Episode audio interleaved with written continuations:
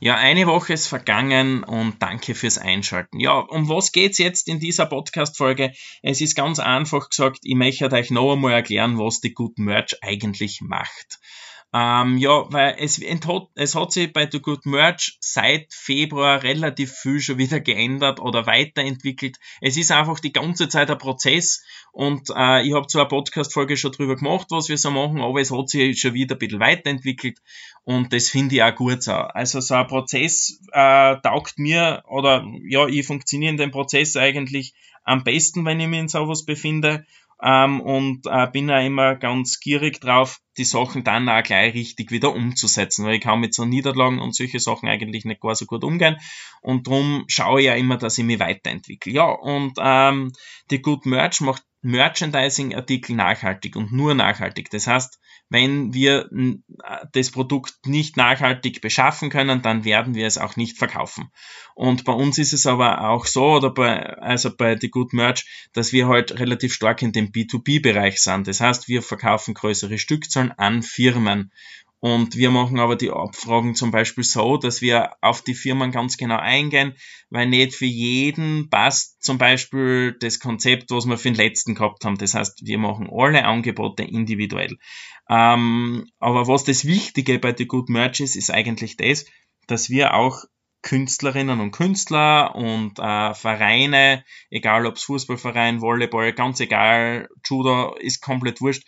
Wir können für alle etwas machen. Und zwar, das finden wir, ist eigentlich extremst nachhaltig, ähm, weil wir sind vor dem Problem gestanden, dass ich mir die Gedanken gemacht habe, naja, jetzt da kauft der Verein 1000 T-Shirts und dann bleiben von den 1000 T-Shirts äh, 150 Stück über, weil ein bisschen was bestellst du drüber, dass du auch genug hast und äh, was passiert dann, wenn das nicht mehr aktuell ist? Naja, was wird passieren? Entweder wird es abverkauft, wenn es nicht abverkauft wird, wird es meistens weggeschmissen.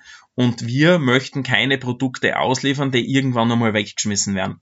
Und so haben wir uns, so gut es halt geht, und so haben wir uns gedacht, oder habe ich mir äh, ein bisschen ein Konzept überlegt, dass wir sagen, passt, wir machen Pre-Orders. Und zwar, das, da habe ich auch schon eine Podcast-Folge drüber gemacht, wie machen wir den Pre-Order, aber jetzt da machen wir das, haben wir das noch ein bisschen weiterentwickelt. Und zwar ist es so geil, also mir taugt es so, wir produzieren die Gegenstände oder wir bedrucken zum Beispiel das T-Shirt erst dann, wenn es bestellt wird.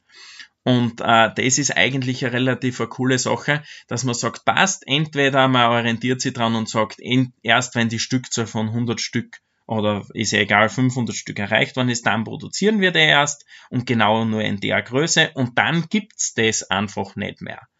Ähm, oder wo es auch bei Künstlern oder bei Personen oder bei Influencern auch immer relativ gut ankommt, sind solche Sachen, wenn du das limitierst. Das T-Shirt gibt's wirklich nur 50 Mal und äh, wenn die 50 äh, erreicht sind, dann machen wir ein neues Design. Und das Produkt gibt's dann einfach nur online und das wird innerhalb von äh, äh, acht Werktagen zum Beispiel ausgeliefert.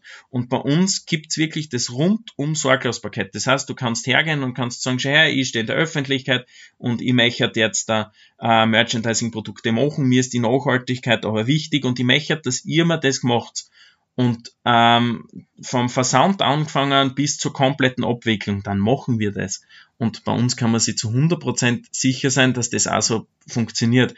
Es werden jetzt in Zukunft Videos kommen, wie wir das Ganze machen, wie wir produzieren, wie wir das verpacken und, und, und. Das heißt, wir sind da auch komplett transparent. Und ich finde, das ist in der Zukunft sicher relativ ein wichtiges Thema und wir sehen es auch an unseren Auftragszahlen. Ähm, dass das in Zukunft anders gar nicht mehr funktionieren wird, äh, weil sie äh, viele auch kein, kein, ja, gar kein Budget haben, in, in eine Vorleistung zu gehen. Das ist nämlich der nächste USB, den wir haben. Ähm, du brauchst kein Geld in die Hand nehmen. Du brauchst jetzt nicht 10.000 Euro investieren. Na, du weißt ganz genau, wenn die 1000 T-Shirts bestellt werden, kosten die Betrag X und dann wird das Ganze verkauft und du weißt genau, die Sachen sind verkauft.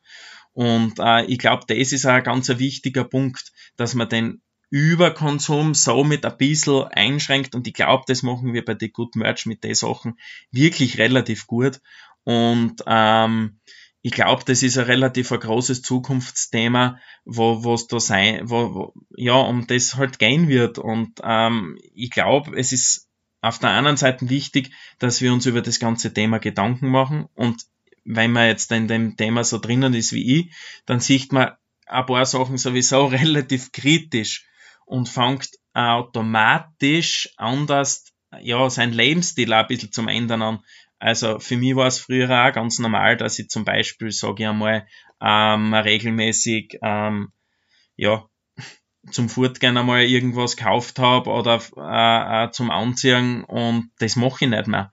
Ich mache mir dahingehend jetzt wirklich Gedanken ähm, und ich glaube, das ist ganz wichtig, dass man das tut und man kann mit so Kleinigkeiten kann man schon mal was ändern, dass man drüber nachdenkt ähm, und oder vielleicht hat man im Bekanntenkreis jemanden, äh, oder ja, man ist in einem Verein selber tätig und denkt sich, ja, stimmt eigentlich, Daniel, bei uns liegen auch noch viel, viel Sachen herum, die, ja, die, die seit Jahren keiner braucht.